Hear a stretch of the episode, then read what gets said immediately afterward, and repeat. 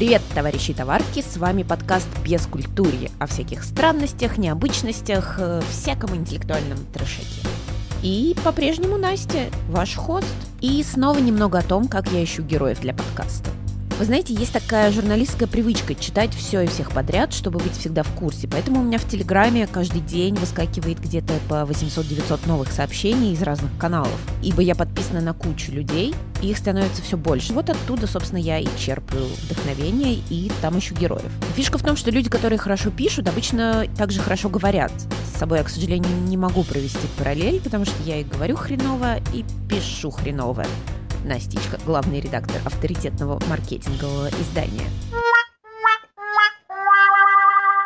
Ну так вот, моя сегодняшняя гостья как раз подтверждает этот тезис. Таня Замировская, журналист и писатель, ведет телеграм-канал «Свечи апокалипсиса», собственно, откуда я и узнала о ней. Таня живет в Нью-Йорке и работает в магазине luxury свечей. Да, и такое бывает. Таня расскажет, зачем люди покупают свечи за несколько сотен долларов, какие знаменитости к ней приходят, как работа превращается в антропологический проект, ну и, конечно, о тупых посетителях, о покупателях-маньяках. И в качестве бонуса в конце немного поговорим о том, как писать книги, и Таня еще расскажет о своем новом романе и проблеме цифрового бессмертия.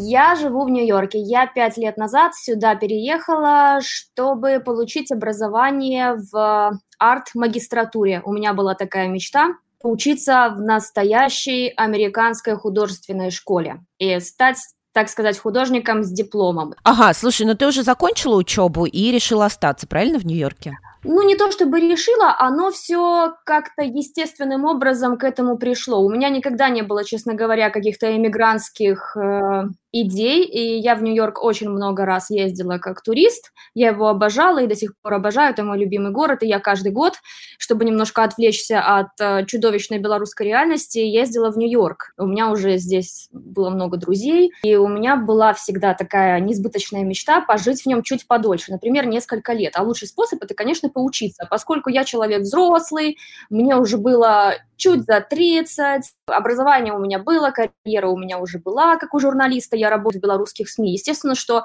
поехать поучиться, это звучало как-то немножко дико. Поэтому я подумала, что мне нужно учиться на следующем уровне, в магистратуре. И я стала искать магистратуры для писателей, художников, творческих людей, чтобы, так сказать, э, уже официально быть э, творческим человеком с какой-то бумажкой. Хотя вся идея была в том, чтобы просто пожить немножко другой жизнью. Ты говоришь, что очень любишь Нью-Йорк, но вот сейчас, когда ты уже, считай, живешь там, э, наверняка всплыли какие-то не очень прикольные подробности. Что тебя раздражает, в общем, в Нью-Йорке или в американцах вообще? А надо сказать, что в Нью-Йорке меня практически ничего не раздражает, разве что громкие звуки, когда у меня мигрень. Есть люди с мигренью, мне кажется, они почему-то болезненно мчатся все в Нью-Йорк и хотят в нем жить. Непонятно почему. Во-первых, в Нью-Йорке очень специальный климат. Это тоже такая единственная вещь, которую нужно выдержать. В нем бывают очень тяжелые снежные морозные зимы с адским ледяным ветром, который просто бьет тебя по лицу с размаху какими-то снежными комками, с перемешанными со льдом, потому что тут океан, залив, минус 5 в Нью-Йорке, это, наверное, как минус 20 в Минске или в Москве.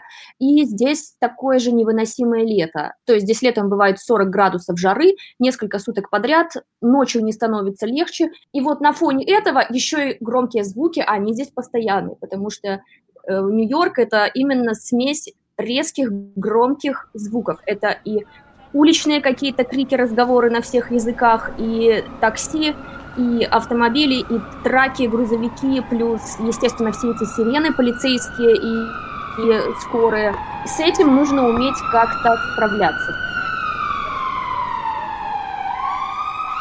Я вообще о тебе узнала не как о писателе, не как о журналисте, а именно первый раз я тебя услышала как о ведущей телеграм-канала «Свечи апокалипсиса», поэтому я предлагаю сейчас углубиться нам с тобой в эту тему. Расскажи, пожалуйста, как ты устроился на такую, в общем-то, необычную работу в бутик э, лакшери свечей? Это все происходило буквально как в каком-то сюрреалистичном рассказе. Я училась, я дописывала свой диплом, и, естественно, мне очень были нужны деньги. Что-то кому-то помогало переписывать, редактировать, но за эти деньги все равно жить в Нью-Йорке невозможно. В Минске, в Минске ни за что платить не надо на самом деле. Ты сиди чем-то, ты чем-то занимаешься, квартиры стоят очень дешево, даже если квартиру снимать, у меня была своя квартира, и я вообще никогда не представляла, что может быть такая реальность, где тебе нужно в месяц минимум тысячу долларов заработать, чтобы просто, чтобы просто существовать. Тебе было где ночевать, и чтобы у тебя был оплачен телефон, интернет, газ, электричество, вот все эти мелочи, это тысяча. А тысячу я даже в Минске не всегда в месяц зарабатывала. И это, конечно, был всегда такой квест, где взять денег, и я стала с какого-то момента искать работу. Я настолько, я настолько была уже в панике, что я не могу найти работу. Когда я с кем-то знакомилась, я говорила, привет, я Татьяна, я ищу работу. Я не знаю почему. Чем больше я так себя вела, тем больше мне никто не предлагал работу. Все думали, что я очень overqualified. Это тоже, конечно, момент, когда ты приходишь устраиваться, черт пойми кем, потом показываешь им свое резюме, и все такие, ну нет, нет, мы тебя не можем позволить. Я говорю, ребята, я, я буду вам сейчас просто, не знаю, мыть полы, только, пожалуйста, дайте мне работу. Но нет, они говорят, нет, ты должна идти куда-то там в какой-то серьезный. Одна прекрасная знакомая девочка мне как-то сказала, что еще одна ее знакомая девочка ищет кого-то очень надежного, помогать завязывать бантики на свечах которые стоят 200 долларов. И я сказала, вау, бантики на свечах 200 долларов. Целых два дня завязывать бантики, и я просто помчалась в эти свечи. Там меня встретила замечательная французская женщина Селин. Мы с ней поболтали про искусство, она спросила, как я связана с Францией. Я сказала, что я родилась и провела детство в городе, где разгромили армию Наполеона под Березиной. И она сказала, у, «Ля Березина». У нас э, во Франции эта фраза до сих пор используется, когда происходит какой-то тотальный пиздец, и когда все вообще нахуй в огне, и все утонули, и вот это Березина. Я говорю, вот я оттуда. И как бы мы сразу, мы сразу подружились, она меня взяла на пару дней вязать бантики, а потом получилось так, что мне нужно было писать отчеты. А, оказывается, каждый день, когда ты продаешь э, супердорогие французские свечи за 200 долларов, тебе нужно писать отчет, что за день произошло, отправлять его в Париж. А поскольку я не очень разбиралась, как это технически делается, я писала творческие отчеты, и, видимо, парижским начальникам так они понравились, потому что они постоянно ржали и писали, что, боже, как это смешно, Таня, тебе нужно писать книгу, что мне просто предложили там постоянную работу, как э, просто продавцу, а потом, когда Селин уехала обратно в Париж, мне пришлось э, управлять вообще этим всем. То есть так вот случайно вышло. Ну да, это, это было немножко дико, потому что когда я первый раз попала в этот свечной храм, я тоже не подозревала, что есть люди, которые платят от 200 до 500 долларов за свечу, что это все происходит вот в центре Нью-Йорка, в Сохо. Мне казалось, это какая-то недосягаемая чужая жизнь, и я там как шпион, который просто случайно забежал посмотреть, что происходит. А что это вообще за свечи? Почему они так дорого стоят? Короче, почему-то среди богатых людей в нью Нью-Йорке, но таких богатых, которые свое богатство добились сами, там, я не знаю, каких-то крутых известных художников, галеристов, предпринимателей, айтишников. Среди них, вот среди каких-то таких элитных, преуспевающих кругов считается очень крутым покупать ароматические свечи, но не просто свечи, которые в Икее продаются, вот, а вот свеча вся заполненная настоящей парфюмерией и превращающая твой дом в храм. И такие свечи, в принципе, почти вот всех ведущих брендов, я думаю, их, ну, может, 3-4, и два из них французские. Они стоят от сотни долларов за свечку, и люди, они вкладываются в это. Вот 100 долларов свечка, там 250 побольше, 500. У нас самая дорогая стоила где-то под 700 долларов. Это такое ведро о пяти фитилях, и есть люди, которые берут это ведро. И даже мои белорусские друзья, которые приезжали в гости, они все говорили, мы не можем понять, как человек может потратить вообще такие деньги на свечку. А в то же время мои белорусские друзья шли в какой-нибудь чудовищно дорогой э, итальянский ресторан в Нью-Йорке, который я в жизни себе позволить просто не могла, и там платили 150 долларов за ужин. И я тоже такая сижу, думаю, ну как можно заплатить 150 долларов, сука, за ужин? Это же, это бред. И вот я поняла, это вот такая разница между нами и между жителями Нью-Йорка. Потому что житель Нью-Йорка, он будет немножко экономить, он не всегда захочет. Он, он купит себе, не знаю, какую-нибудь шаурму на углу, грубо говоря, но свечу он купит за 150 долларов, потому что это какой-то такой статусный символ. А еще недавно писатель Дэвид Седерис, он ну, очень довольно известен здесь, и он как-то связан с Францией, он в ней там жил много лет. Выступал с commencement speech в своей, в своей вот этой речи, он вышел и сказал, первое, что я хочу вам сказать, ребята, это не бойтесь тратить деньги на ароматические свечи, когда вот вы уже стали, даже если вы еще не стали богатым художником, вы думаете, на чем экономить, никогда не экономьте на ароматических свечах. И я думаю, господи, вообще, что это такое? И после этого к нам стали ходить всякие, да, писатели, художники, и даже такие молодые хипстеры, которые вроде бы еще не заработали, но, но ароматическая свеча, статусный символ. Это какая-то мистика, мистическая история о том, что свеча нужна. Это как iPhone. Люди же тратят тысячу долларов на телефон. Почему бы не потратить 200 на свечку. Ага, ну то есть э, я правильно понимаю, что вам даже не нужно как-то рекламировать и продавать этот товар, к вам уже люди целенаправленно идут, зная, чего они хотят. Или все-таки приходится, допустим, кто-нибудь заходит и говорит, э, что, а почему это так дорого стоит? И тебе приходится, там, не знаю, может быть, какие-нибудь байки рассказывать про эти свечи. Я обычно не стараюсь заинтересовать тех, по которым видно, что это не, как бы не наш клиент, потому что, по сути, они все шутят одинаково, говорят одни и те же фразы, и вообще люди чудовищно предсказуемы. То есть, если ты хочешь прийти и искрометно пошутить на тему «почему так дорого?», и ты что-то такое классное вообще выдумаешь, и пошутишь, ты пошутишь ровно как предыдущие 10 человек, которые зашли сказать то же самое. И я начинаю испытывать ужасное такое вот кринжевое какое-то сострадание к этим людям, я, я очень теряюсь. Раньше я тоже шутила, но у меня тоже оказался ограниченный набор шуток, и я поняла, что я не могу вот этот день сурка выносить и тренироваться в новых шутках в ответ на вот эти одинаковые. Поэтому я просто говорю, ну, ну, они дорогие, потому что они с настоящей парфюмерией. Вы же знаете, как дорого стоит парфюмерия. Или я говорю, ха, так это ж Франция. Вы что, французов не и они, а, окей, окей, о, French, yeah, yeah, fancy schmancy. Слушай, а бывает так, что люди, например, я почему-то вот очень живо себе дорисовала эту картину, видимо, потому что у меня такое не раз случалось, что заходит человек такой, свечку себе купить, и не понимает, куда он зашел, он такой, типа, а, боже, как дорого, и он понимает, что для него это слишком лакшери, ну, как-то вот, но ему стыдно показать, что для него это слишком лакшери. Это очень классный вопрос, потому что действительно, я вот, я давно наблюдаю за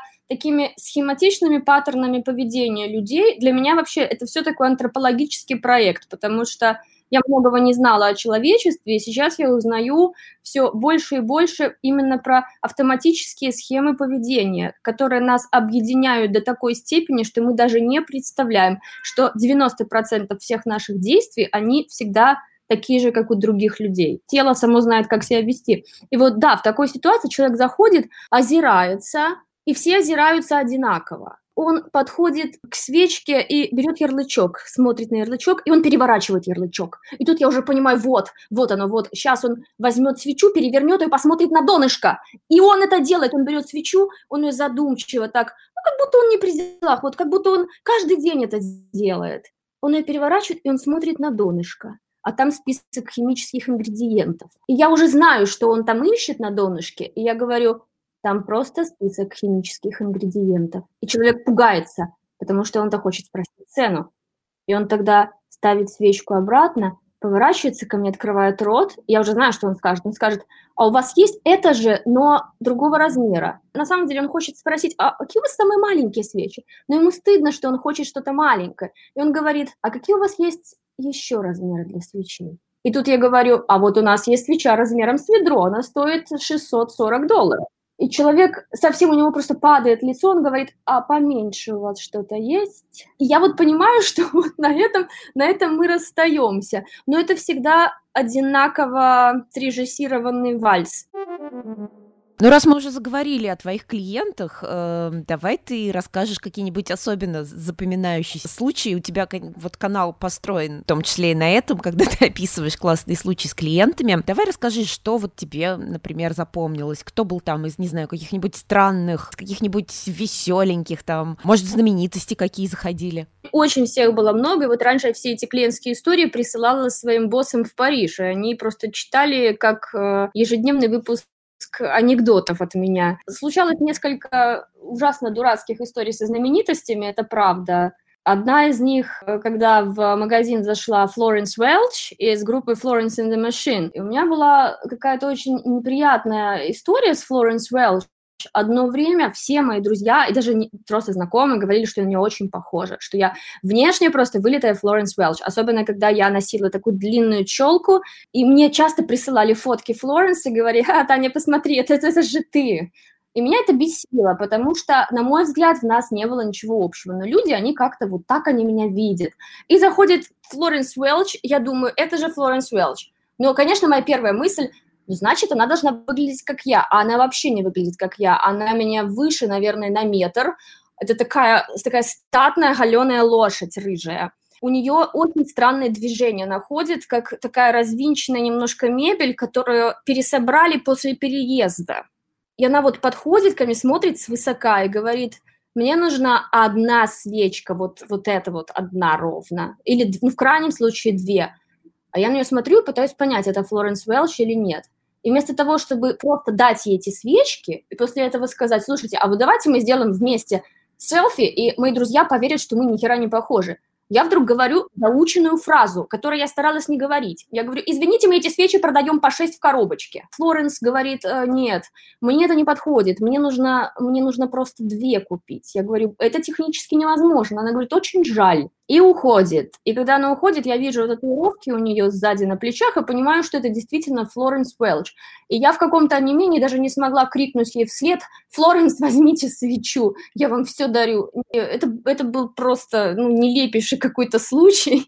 Так что на своем нью-йоркском концерте в тот вечер она с какими-то другими свечами пела на сцене. Вот, а еще был тоже дурацкий момент, когда тоже пришел мой любимейший музыкант э, Софьян Стивенс, и он так много времени провел в магазине, он убирал всякие свечки, мы болтали о какой-то ерунде о погоде, и все, все хотела ему сказать, Софьян Стивенс, я так люблю вашу музыку, мне так жаль, что я так и не попала ни на один ваш концерт. А я вообще музыкальный журналист из Беларуси, вы знаете, меня тоже почему-то не выходило, потому что ситуация была какая-то неконвенциональная. И вот мы провели просто полчаса за какими-то совершенно тупыми разговорами, и мне столько хотелось ему сказать, но я ничего не сказала. Потом радостная, когда он расписался на чеке, показала его вот своей начальнице Селин. Говорю, Селин, у меня есть автограф этого вот Суфена Стивенса. Она сказала, это не автограф, это финансовый документ. К сожалению, ты не можешь его забрать. А еще однажды зашел этот, как его, Хоппер из uh, Stranger Things, Дэвид Харбор. А я его не узнала. Заходит помятый мужик, и у меня ощущение, что я знаю мужика откуда-то. А откуда не помню. То ли, может, учились вместе, то ли преподавал он у меня. И мужик такой тревожный, и на него какая-то баба орет все время в телефон, кричит там, давай быстро, быстро давай, что ты там, быстрее! И он подходит ко мне весь дрожащий, говорит, мне нужно две свечки, свечки с запахом уд видно, что человек не разбирается в ароматах, с запахом ут. И я говорю, ну нет, ну это такой поверхностный подход вообще к э, парфюмерии, ну как можно сказать, с запахом ут, вот у нас есть сандал и полосанта. Он говорит, давайте мне просто что угодно, давайте сандал и полосанта.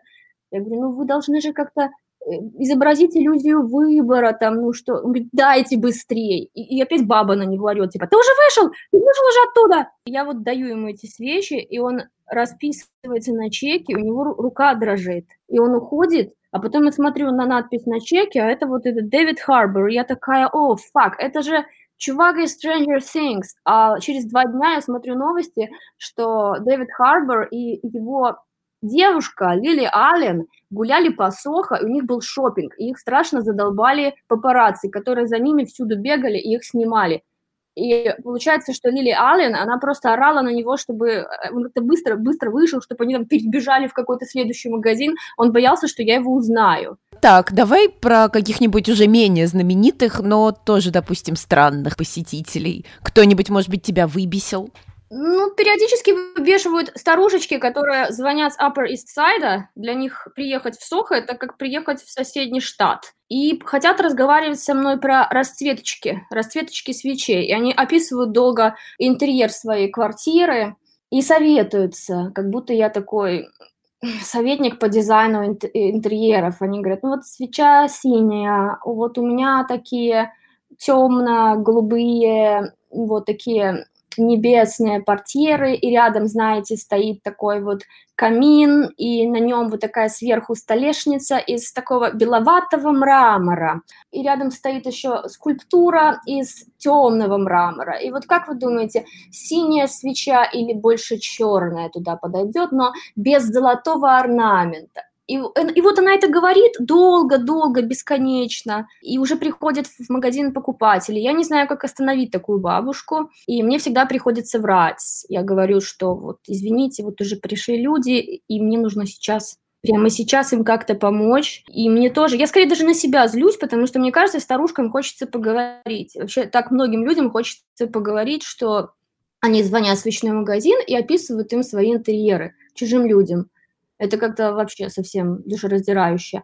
А еще у меня есть клиент из Техаса, абсолютно страшный мужик, который тоже звонит просто потрындеть, расспрашивает про каждый запах в каждой свече. Он говорит, расскажите мне про свечу, которая называется хрустящие там скрипучие половицы Версаля. Насколько скрипят его половицы? Есть ли там легкая янтарная нотка? О, опишите эту янтарную нотку, но подробно. Когда я говорю, что я уже занята, я не могу разговаривать, он перезванивает и перезванивает. И в какой-то момент мы с моим коворкером решили просто не брать трубку и тогда он начал обзванивать все другие магазины на районе, он нашел наш адрес из Техаса и начал звонить, например, в соседний магазин и говорить, зайдите в свечной магазин, Таня не хочет брать трубку и говорить со мной, спросите ее почему.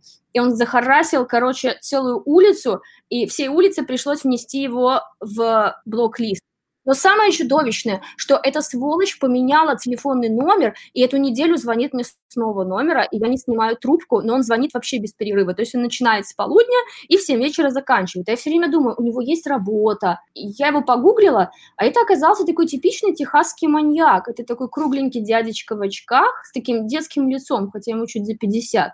И это явно маньяк. У него трупы в подвале, я точно знаю. Ну, я смотрю, тебя, в общем, довольно сложно, да, выбесить? Я проработала 15 лет в белорусской журналистике, музыкальной журналистике. Меня мало что может выбесить, потому что большего ада я в жизни, по-моему, нигде, нигде не видела.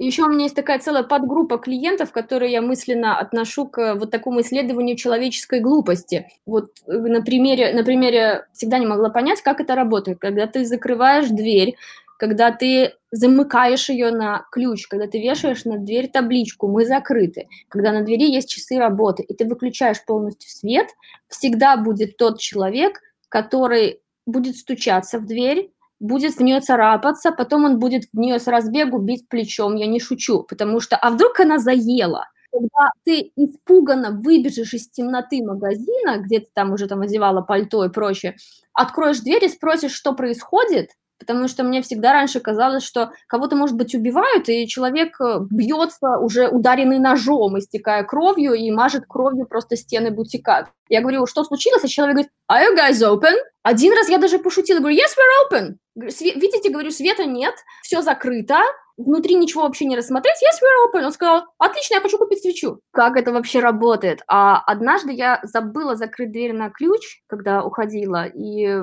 пошла одеваться в заднюю комнату, у нас там такой есть бэкстейдж, когда я уже там одела пальто, шапку и выхожу в основной наш шоурум, я вижу, что в кромешной полной темноте, а темнота это не случайно, я всегда выключаю все-все-все огни, чтобы люди не подумали, что мы открыты. Я вижу в полной темноте кто-то ходит по бутику и чем-то позвякивает. И я думаю, все, трендец, это, наверное, пришли грабители, сейчас меня будут стрелять. А потом я, я включаю телефон, а, ну, как это называется, камеру, и кричу, кто вы? Я вижу, что я высвечиваю лица двух абсолютно перепуганных, бледных японцев, японских туристов, как они такие просто красивенькие, как из этих вот каталогов японской уличной моды. Они смотрят испуганно и говорят, are you guys open? Я говорю, вы что? Нет, выключен. Дверь закрыта. Висит табличка, закрыта. Как вы сюда попали? Они говорят, мы просто проверили дверь.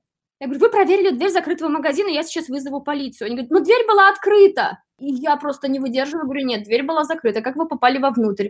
И они совсем стушевались и убежали, но я это видела своими глазами. Они ходили по полностью темному магазину и нюхали свечи. Им реально казалось, что это шопинг. Их не смущало, что нету продавца, что вся улица уже как бы в ночи, в темноте, и что в магазине не горит свет. Я многого не знала о человечестве, получается. У меня среди знакомых, которые тоже работают в торговле, большинство все время тоже постоянно жалуется, во-первых, на тупость покупателей, а во-вторых, еще на хамство. Не знаю, может, это в России, как там у вас, хамят покупатели? Да, случается, что хамят. Здесь же есть у американцев это убеждение, что покупатель действительно всегда прав.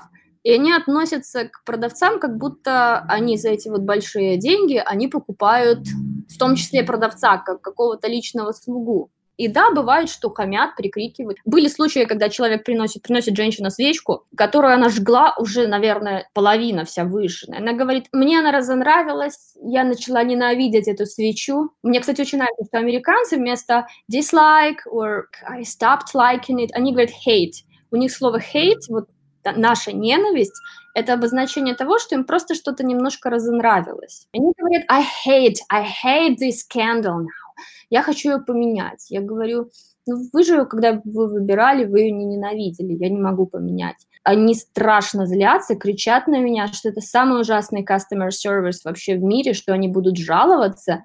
Иногда они говорят, вы, вы, французики, вот всегда себя так ведете. Франция просто самая грязная, мерзкая, жадная нация. И я вот такая говорю, ох, ну да, простите, мы французы такие воспринимаю, кстати, легко, потому что это, это все равно для меня это как игра, это какая-то роль. То есть люди играют роль разгневанного покупателя, а я выполняю роль вот того, на кого этот гнев обрушивается, и я как бы как личность там не присутствую, поэтому оно совсем не травмирует. Опять же, в журналистике все намного хуже, когда там на тебя физически пытается напасть человек, которому не понравилась твоя музыкальная рецензия на его альбом, а у меня такое было. Это намного более травматично. Говоря о том, как ты должна, не должна себя вести, у вас же все-таки, опять же, лакшери-сегмент, обычно там к тем, кто ну, продает товар, довольно суровые, строгие требования. У нас не такой масштабный, здоровенный бренд, чтобы там была инфраструктура. То есть я знаю, что требования действительно в лакшери чудовищно страшные. У меня подруга работала для духов, духов по 500 долларов. Вот там очень четкие правила, ты все, все делаешь по регламенту, над тобой еще три менеджера нависают, и сущность каждого менеджера – это супервайзить и ябедничать. Но у меня нету менеджера, который супервайзит и ябедничает, я там одна, потому что это французы, они экономят на вот этой инфраструктуре надзирательства и наказания. Все-таки французский лакшери – это более, более расслабленная такая штука, там главное проявлять какую-то человечность, мне кажется, и рассказывать истории. Даже в Париже сотрудников бутика тренируют таким образом, что вот э, наш бренд, он посвящен там Франции, он как-то связан, например, с историей, например, с Наполеоном, например, с французской революцией, то есть вытягиваются все концепты про Францию, и про каждую свечу, например, есть какая-то волнительная история, связанная именно с куском э, французской истории. Там, не знаю, про замок э, Марии Антуанетты, или как, как ей там, не знаю, голову отрубили, или как Наполеон стал королем. Там именно тренируют людей, чтобы они умели классно рассказывать истории. Но меня тренировать не нужно, видимо, поэтому я на эту работу сразу и попала, потому что я люблю рассказывать истории. Это в данном случае важнее, чем следовать вот этому чудовищному какому-то бесчеловечному набору фраз, которые я, кстати, в ритейле ненавижу. Я поэтому очень боюсь ходить по магазинам в Нью-Йорке, потому что все продавцы с тобой разговаривают просто как зомби. Они всегда сначала спросят, все ли вы нашли хорошо сегодня, потом они спросят, ну, скажите свой телефон и имейл, на что я всегда говорю нет, а потом уже в конце они спросят, есть ли что-то еще, чем я могла бы вам сегодня помочь. Я помню, однажды покупала какие-то джинсы в большом универмаге, и там была продавщица, ну, не продавщица, даже а кассирша такая, уставшая, черная девочка какая-то замученная, она начала по, по схеме просто вот оттарабанивать все эти вот, а, как вы сегодня, как был сегодня ваш э, шопинг, все ли вы нашли, все ли вам понравилось, а, а, дадите ли вы мне свой телефон и имейл, а чем еще могу вам помочь. И тут она на меня смотрит прям в глаза и говорит, как я заебалась, как, как живой человек со мной поговорил. Я говорю, да, я тоже работаю в ритейле, я тоже так заебалась. Она говорит, приду домой просто, куплю бутылку вина и выпью в одно рыло. Я говорю, я вот, пожалуй, что тоже. И это был такой, такой классный момент. А, я где-то слышала, что как бы хорошо ты не говорил по-английски, все равно американцы всегда слышат, что ты не native speaker. У тебя возникали какие-нибудь трудности или забавные ситуации из-за этого? Э, да, возникали. Мне часто говорят, что э, у меня прикольный, очень хороший французский акцент, хотя он не французский, но люди слышат, что хотят. Часто спрашивают, are you French? Если я говорю «да», они говорят на чудовищном французском какую-нибудь нелепую фразу. И я тогда их хвалю, говорю, что это звучит очень здорово на французском, они молодцы. Иногда они спрашивают, откуда у меня такой интересный акцент. Я всегда говорю, то есть раньше говорила, а, ну вы не знаете эту страну. Но сейчас, когда про Беларусь столько всего было в новостях, я уже начинаю говорить, что а, ну, я из Беларуси, все, вау, Беларусь, там мы читали, и сейчас уже, сейчас уже круто говорить, что ты из Беларуси. Вообще вопрос про акцент, он всегда очень невежливый, и в Нью-Йорке не принято, если у человека акцент, задавать вопрос «откуда ты?», потому что все в Нью-Йорке иммигранты, и вопрос «откуда ты?» из-за акцента, он немножко расистский. Очень многие мои друзья бесятся из-за этого, и отвечает, глядя в глаза, I'm from Brooklyn. Человек просто спрашивает, а, а, чего вы интересуетесь? А зачем вам это интересно? Вы из э, иммиграционной полиции?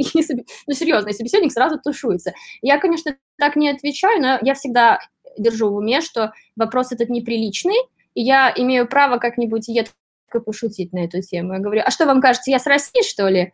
Они так, нет, нет, нет, это не совсем, это не совсем российский, не совсем русский акцент. Кстати, это интересно, получается, у белорусов и русских акцент разный. Но я сама пару раз, я так ужасно лоханулась, мне сейчас тоже стыдно вспоминать, когда приходит, например, человек купить свечу и разговаривает literally with very Russian, typical Russian accent, and it's so Russian, and you can actually very, very clearly see this person kind of difficult uh, to speak English. И чтобы помочь этому человеку, ты говоришь, а, может быть, вы разговариваете по-русски, может быть, мы можем перейти на русский.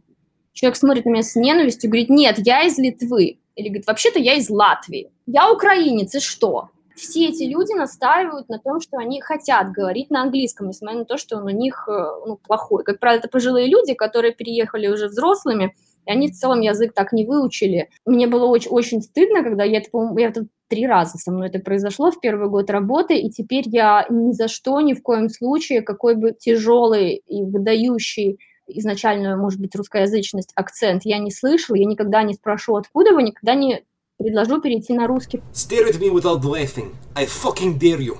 Расскажи, как лакшери-сегмент пережил протесты. Выборные вот совсем недавно были. Не громили вас? Нет, нас не громили. Громили другие районы Сохо, но это были такие очевидные фрагменты лакшери, как, например, там Шанель и Адидас, это, грубо говоря, сразу понятно. А свечи, они тяжелые, от них никакой пользы нету. Никто, никто даже не пытался вломиться, хотя на всякий случай наш э, директор решила заколотить окна. Но я, я бы не сказала вообще, что эти протесты были там какой-то вообще катастрофой. Меня скорее раздражало даже, что все пытаются перестраховаться. Единственный минус э, от, от всего этого, наверное, что сама атмосфера в Сохо чуть-чуть изменилась, что стало чуть больше страха, больше тревожности, тем более, что сейчас стало больше бездомных на улице, опять же, это, наверное, связано с протестами. Если, допустим, на моем крылечке сидит бездомный и ведет себя как-то агрессивно, плюется, не могу попросить полицию, даже если полиция мимо проходит, помочь как-то его убрать, потому что, во-первых, бездомный черный, полицейский белый. Если полицейский случайно э, завалит бездомного, это будет чудовищная история, и я еще буду виновата. Это, мне этого не хочется и никому не хочется. Более того, этого не хочется и полицейскому, потому что когда однажды такой бездомный совсем как-то начал бушевать и швыряться предметами, и как раз проходили полицейские мимо, они забирали кого-то другого бездомного, который помер на углу от передоза. И я говорю, слушайте, может, вот вы поможете этого куда-то убрать, а то я, я одна здесь, я что-то пугаюсь, если он зайдет внутрь, я, мне даже помочь некому. И они сказали, нет уж, ребяточки, вот вы, вы тут протестовали, uh, defund the police, вот, пожалуйста, получите, я не буду вам в этом, в этом помогать, до свидания я подумала, это справедливо. То есть полицейские, да, они, они немножко обиделись.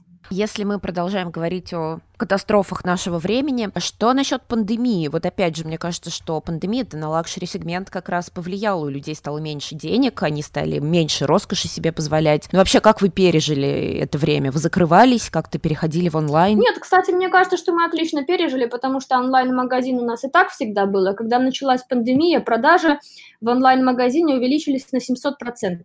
Деньги у людей есть всегда, они получали пособие по безработице, те, которые были уволены, а те, которые имели какие-то сбережения, видимо, перед лицом грозящей смерти, решили их потратить на лакшери. И люди никогда так много не покупали ароматических свечей, как в пандемии, потому что люди сидят дома. Им хочется, чтобы дома было что-то красивое и вкусно пахло. Что это ароматическая свеча? Это какой-то успокаивающий объект комфорта, который в то же время про, про тлен, про умирание, это же свеча все-таки, есть какие-то религиозные коннотации. Это универсальный вообще объект, дающий тебе какое-то ощущение минимального уюта. Я думаю, мы отлично, отлично просто выживали. Был один тяжкий момент, когда все работники склада где онлайн-магазин, слегли с ковидом. И оказалось, что 100 посылок не, просто надо, надо отправить людям. И мы тайком в заколоченный, абсолютно закрытый город 15 апреля, это была самая пиковая точка эпидемии. В этот день умерло больше всего людей. Это был мертвый город. И вот мы на такси с, с пятью респираторами как-то приехали в бутик, забаррикадировались там, чтобы никто не заметил, что мы там находимся, и делали эти 100 посылок фактически вот сутки без перерыва, и тайком потом вызывали почту, чтобы они эти посылки забрали. Это было ужасно страшно, это один из самых страшных дней. А самое обидное было, что периодически были телефонные звонки, и мы брали трубку, и на нас кричали какие-то богатые клиенты, что их свеча к ним не, не, не пришла до сих пор. Мы, мы заплатили огромные деньги, и свеча уже три дня идет. Люди умирают, блядь, смерть кругом ходит за тобой по пятам с косой, и тебе свеча три дня идет и не доходит. Так ты, может, не доживешь вообще.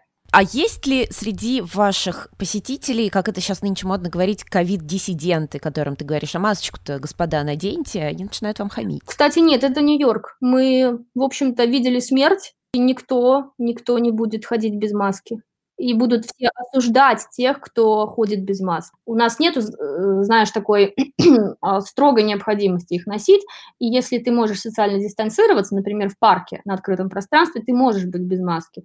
Но если тебя за 50 метров в парке увидит какая-нибудь бабка без маски, она так начнет на тебя орать, не знаю, будет камнями в тебя швыряться.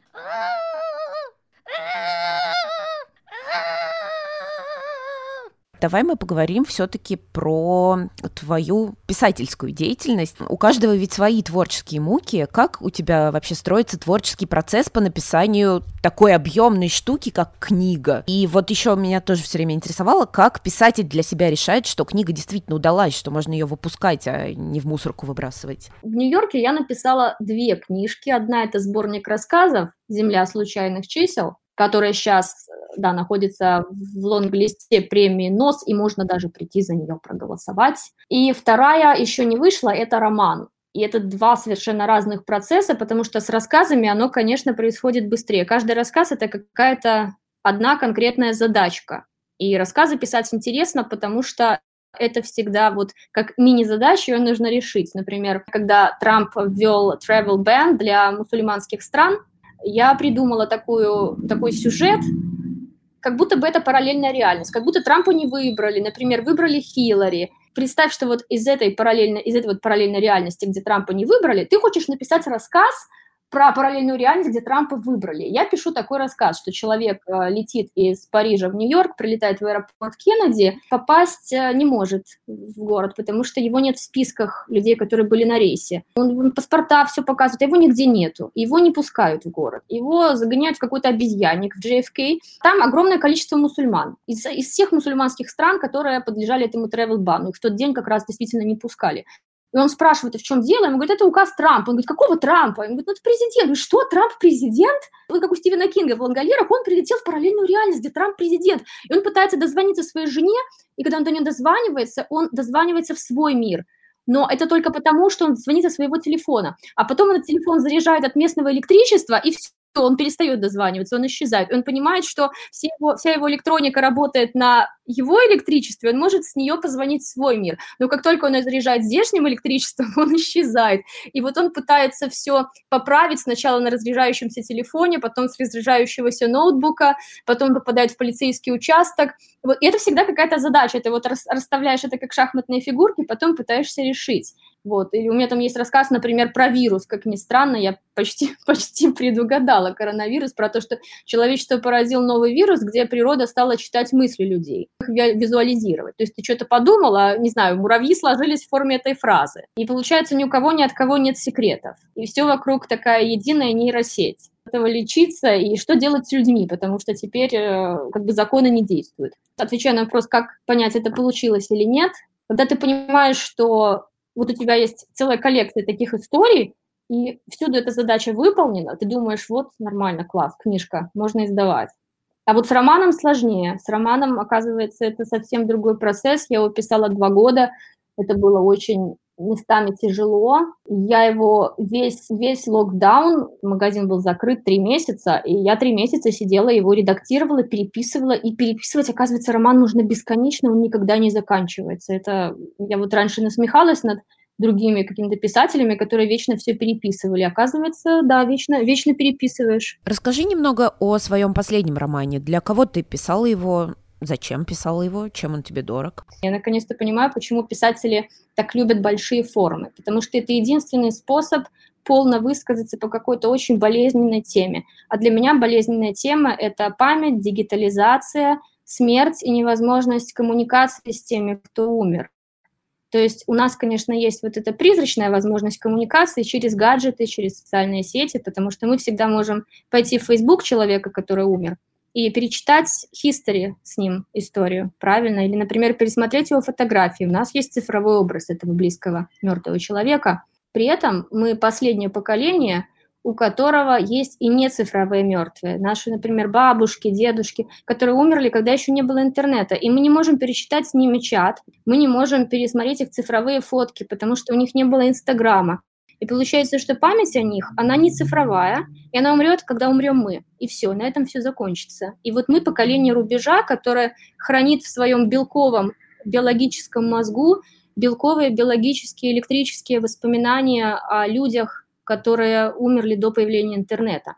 И вот после того, как умрем мы, уже вот все, этого, этого всего больше не будет, вот этой э, смертной биологической памяти. Я вот как раз хотела исследовать этот вопрос – и я, мне кажется, вот настолько полностью его исследовала, что это было вот огромное облегчение, как будто диссертацию написал.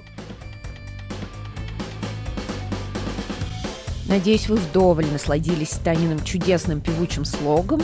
А еще больше истории от Тани в ее телеграм-канале «Свечи апокалипсиса». Ссылка будет в описании подкаста. А без культуре немного погрязла в культурных делах, поэтому в ближайшие пару месяцев, думаю, подкасты будут выходить где-то раз в две недели. А там посмотрим. Если хотите меня немного подбодрить, придать мне боевого духа, то, пожалуйста, ставьте лайки, подписывайтесь на инстаграм подкаст Cultureless, пишите комментарии, ну, расскажите, например, поняли ли вы, в чем фишка свечей-то за полкуска долларов. Ну и посоветуйте, пожалуйста, подкаст культуре друзьям. Не болейте, пожалуйста, не теряйте ключи. Всем пока!